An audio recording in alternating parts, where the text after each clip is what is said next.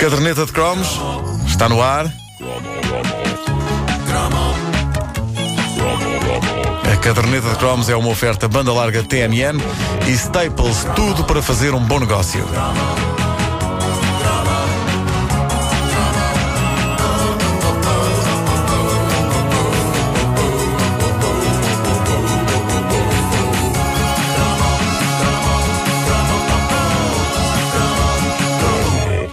Então vamos lá saber, Nuno, Bom, falamos de quê hoje? Ora bem, eh, eh, agora que nós estamos a quatro cromos de chegar ao impressionante número de 600 edições da caderneta de cromos. É lá, isso é muita É edição. verdade, está quase, está quase. Fantástico. Eu penso que eh, já tenho à vontade suficiente com o nosso auditório para fazer certo tipo de desabafos.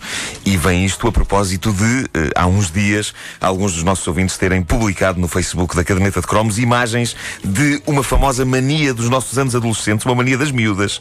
Eh, acima de tudo, espero que tenha sido só das miúdas, porque não quero pensar a violência que poderia ser exercida contra um rapaz que tivesse isto. Falo de objetos com pierrots desenhados.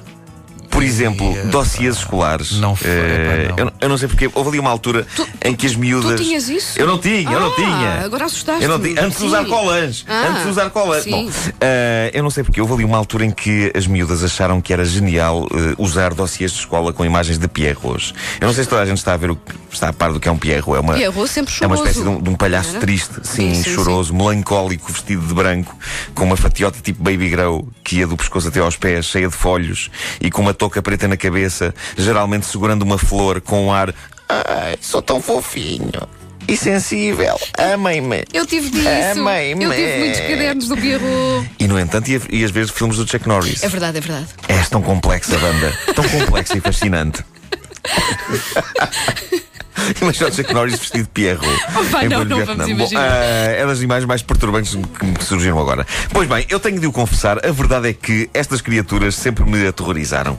Eu vou deitar isto cá para fora de uma vez. Eu tenho medo de Pierrots.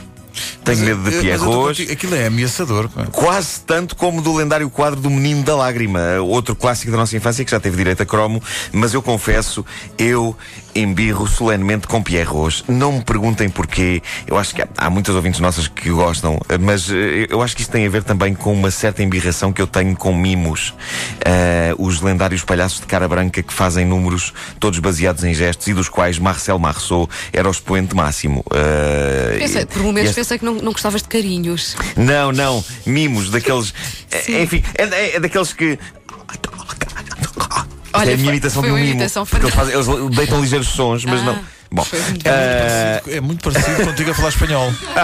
e também a cantar falco, acho Sim. eu. Ah, bom, mas, mas eu não sei, eu acho que tudo quanto seja. Eu tam- também tenho esta embirração com os palhaços ricos. Tudo quanto seja palhaços armados em bons, com a cara toda pintada de branco, há ali qualquer coisa que me faz fugir deles. Havia uma dupla de palhaços quando nós éramos petizes, não sei se se lembram, Anacleto e Emilinho. Que n- nessa dupla eu sempre torci pelo Anacleto, porque o Anacleto era o palhaço pobre, colorido, divertido, com água eh, a esguichar da flor que ele tinha ao peito. O Emilinho era o palhaço rico, compostinho, com uma jaqueta cheia de brilhantes e com aquele tom de Oh Anacleto, mas será que não paras de fazer disparates? Eh, nestas duplas de palhaços, e havia sempre uma, por exemplo, no famoso Circo de Natal que ia ao Coliseu, eh, eu dava por mim sempre a sonhar que o palhaço pobre, a dada altura, passava-se dos carretos e partia uma cadeira com toda a força na cabeça do palhaço rico, que é para ele não se armar em bom. Já os mimos, epá, não, não, mimos não. Eh, pessoal que anda à minha volta a tentar fazer-me rir sem dizer nada e a fingir que está aprisionado atrás de um muro invisível, eu tenho há muitos anos uma teoria em que acho que se eles querem tanto estar atrás de um muro, por favor, ponham-nos num sítio, peguem tijolos e cimento e construam mesmo um muro à volta deles. Para eles não desmaçarem! Para eles não desmaçarem! E eu peço desculpa se eu estou a ferir a suscetibilidade de mimos, mas a verdade é que se algum deles telefonar para aqui furioso vai ser igual ao litro, porque os gestos não se veem pelo telefone, por isso eles podem insultar-me à vontade. O telefone toca e eu ouço do outro lado. Bom, ah, e, atenção que eu adorava sempre que passava um programa do Marcel Marceau na televisão. O que eu acho é que ele e a outra pessoa que eu sempre admirei e serei fã até à morte, os Charlie Chaplin, eles deram origem a toda uma gigantesca e interminável fornada de indivíduos que nos querem fazer rir com gestos e olhares. E, pessoal, o Chaplin fazia isso porque o cinema ainda não tinha som. Hoje há som em todo lado. Portanto, se estão com medo de ficar presos atrás de um muro invisível, digam: tenho medo de ficar presos atrás de um muro invisível. Não se ponham a pular à nossa volta e a fazer olhinhos com as mãos assim, as mãos assim, as mãos assim. Bom, eh, olhinhos, eh, era o que. Oh, meu Deus. Isso é uma coisa que te perturba. Esta, Perturba-me. esta, esta edição da, da caderneta imenso. devia estar a ser filmada. Filmada, sim. Ah, olhinhos era de facto o que faziam os Pierrots nessas famosas capas de dossiês que tanto encantaram as miúdas nos anos 80. Eu sempre os achei falsos e com uma agenda qualquer secreta. Eu acho, eu acho que eles nos queriam roubar as miúdas. Os bandalhos dos Pierrots com aquele número de Ah, estou tão triste, estou tão triste. Estás triste? Não admira, com esse guarda-roupa também eu estava. o que é que são aqueles botões? Lembram-se umas Sim, bolas sim. de pelo pretas Aham, gigantes? enormes, sim, sim. Parece que andou a matar gatos para meter aquilo da fatiota. Bom, em algumas ilustrações, o Pierrot surgia acompanhado da sua versão feminina, que era a Columbina. Ah, era? Chamava-se Se- Columbina. Era Há uma Columbina, música Pierrot tudo e que fala disso. sim, sim, sim, sim. Uma música daquelas de carnaval. Se vocês É. querem saber, É. eu, eu acho que eles estavam bem um para o outro. Só se estragava uma casa. Só se estragava uma casa. E, e agora, eu não sei se vocês estão a par da, da mitologia destas personagens. É- Elas foram criadas no fim do século XVII. São figuras da pantomima e da chamada comédia dell'arte. E cuja história envolve a Columbina deixar o Pierrot, e por isso é que ele está triste, trocando-o por quem? Pelo Arlequim. É evidente, porque o Pierrot é dos maiores totós da história da comédia.